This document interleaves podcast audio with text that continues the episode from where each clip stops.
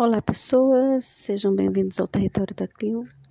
Rosângela Pereira de Oliveira, seguindo com a leitura do livro de Clarissa Pinkola Estes, Mulheres que Correm com Lobos.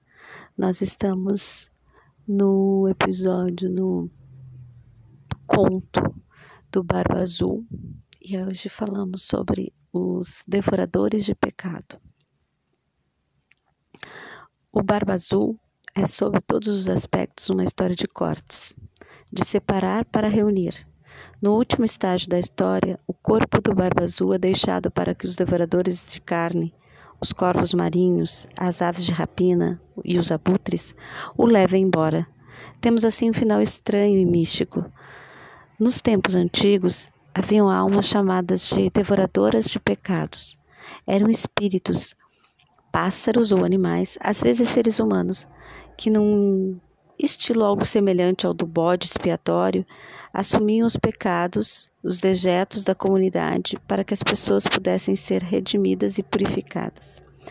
Já vimos como a mulher selvagem é La Loba, a mulher dos ossos, a descobridora dos mortos, a que canta sobre os ossos dos mortos, mortos trazendo-os de volta à vida.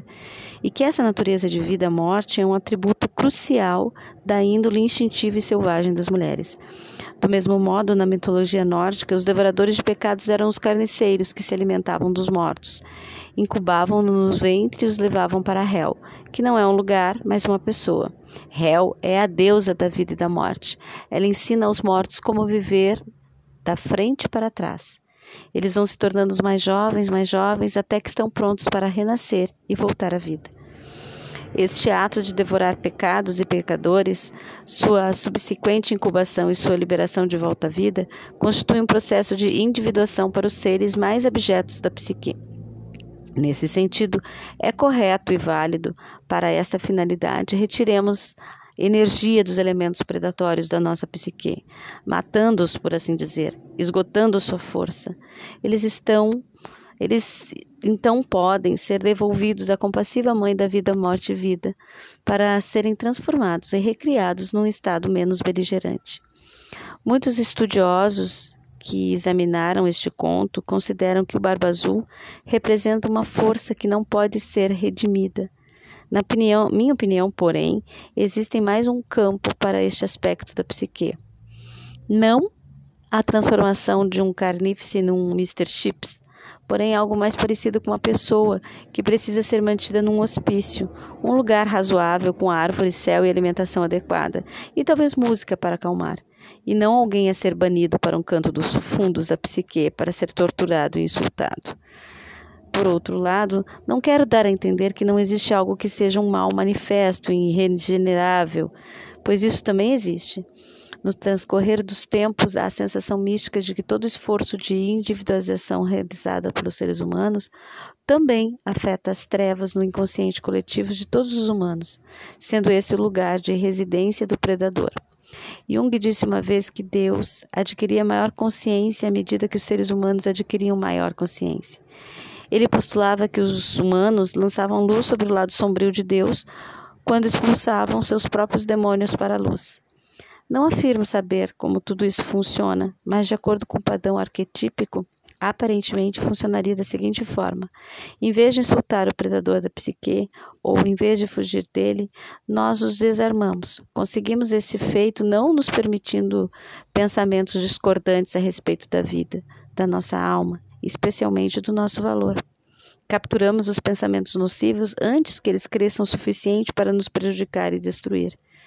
Desarmamos o predador ao enfrentar suas invectivas com a proteção das nossas próprias verdades. Predador, você nunca termina o que começa. E você termina muitas coisas. Enfraquecemos os ataques do predador natural, levando a sério o que for verdade no que ele disser, trabalhando com essas verdades e ignorando o resto. Desarmamos o predador ao manter nossas intuições e instintos e resistir à sua sedução. Se fôssemos fazer uma lista de todas as nossas perdas até o momento atual das nossas vidas, lembrando-nos de ocasiões em que nos decepcionamos, em que estivemos indefesas diante do suplício, em que tivemos uma fantasia cheia de glacê e frufru, compreenderíamos que esses são pontos vulneráveis da nossa psique. É A esses aspectos carentes e desprestigiados que o predador recorre, a fim de esconder o fato que sua única intenção é de arrastá-la para o subterrâneo, sugar sua energia como uma transfusão de sangue. No final da história do Barba Azul, seus ossos e cartilagens são deixados para os abutres. Este fato nos dá um forte insight sobre a transformação do predador. Essa é a última tarefa para a mulher nessa viagem com o Barba Azul, a de permitir que a sua natureza de vida, morte e vida desmanche o predador e o leve embora para ser incubado, transformado e devolvido à vida. Quando nos recusamos a obsequiar o predador, sua força se esvai e ele é incapaz de agir sem nós. Basicamente, nós os expulsamos para aquela camada da psique na qual toda a criação ainda está em formação e o deixamos naquele caldo etéreo até que possamos encontrar uma forma, uma forma melhor para ele preencher. Quando o energum psíquico do predador estiver derretido, ele pode receber uma nova forma, com algum outro objetivo. Somos, portanto, os criadores. A substância bruta, tendo sido reduzida, transforma-se no material para a nossa própria criação. As mulheres descobrem que ao dominar o predador, dele retiram o que é útil e deixando o resto, elas se sentem cheias de energia, vitalidade e ímpeto. Elas extraíram do predador o que havia sido roubado, o vigor e o sentido verdadeiro. Pode-se entender de algum dos seguintes modos: o ato de extrair a energia do predador e transformá-la em outra coisa, a raiva do predador pode ser transformada numa exaltação da alma íntima, voltada para a realização de uma importante tarefa no mundo. A astúcia do predador pode ser usada para investigar e compreender as coisas de forma distanciada. A natureza assassina do predador pode ser usada para erradicar o que deve realmente morrer de, na vida de uma mulher, ou as coisas para as quais ela precisa morrer na sua vida exterior, sendo essas coisas diferentes conforme a ocasião. Aproveitar as partes do barba azul é como isolar os elementos de valor medicinal do venenoso meimendro, ou os elementos curativos da temível peladona, e usar esses materiais com cuidados para ajudar e para curar. As cinzas deixadas pelo predador irão sem dúvida se levantar novamente, mas de forma diferente, com muito maior oportunidade de ser reconhecida e com um poder muito reduzido para enganar e destruir. Pois você derreteu muito dos poderes que ele dedicava à destruição e voltou esses poderes para o que é útil e relevante. O Barba Azul é uma fábula muito importante para as mulheres jovens, não necessariamente na idade eh, cronológica, mas em alguma parte da sua mente. É uma história sobre ingenuidade psíquica, mas também sobre o vigoroso desrespeito, a proibição de olhar e de, afinal, trucidar e reduzir pedaços. O predador natural da psique as histórias têm a intenção de devolver o movimento à vida interior. A lenda do Barba Azul é um exemplo de especial importância para ser aplicado à vida interior de uma mulher que tenha sido assustada, acuada ou encurralada.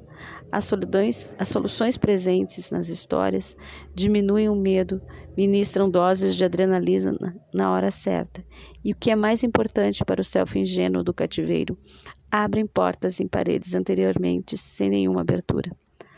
Talvez o mais importante seja o fato de a história do Barba Azul trazer ao nível do consciente a chave psíquica, a capacidade de fazer com que qualquer pergunta a respeito de nós mesmos, da nossa família, dos nossos projetos de vida como um todo. Depois, como um ser selvagem que tudo fareja, que cheira em volta, debaixo e dentro para descobrir alguma coisa, é a mulher está livre para encontrar respostas verdadeiras para suas perguntas mais profundas e mais sombrias. Ela está livre para arrancar os poderes daquilo que a assolou e para voltar esses poderes que antes foram empregados contra ela, para os excelentes usos que forem mais convenientes. Assim é a mulher selvagem. Belíssimo, belíssimo conto. Forte, forte. Bom, por hoje ficamos por aqui. Amanhã seguimos com o Homem Sinistro nos Sonhos das Mulheres. Fiquem bem. Namastê.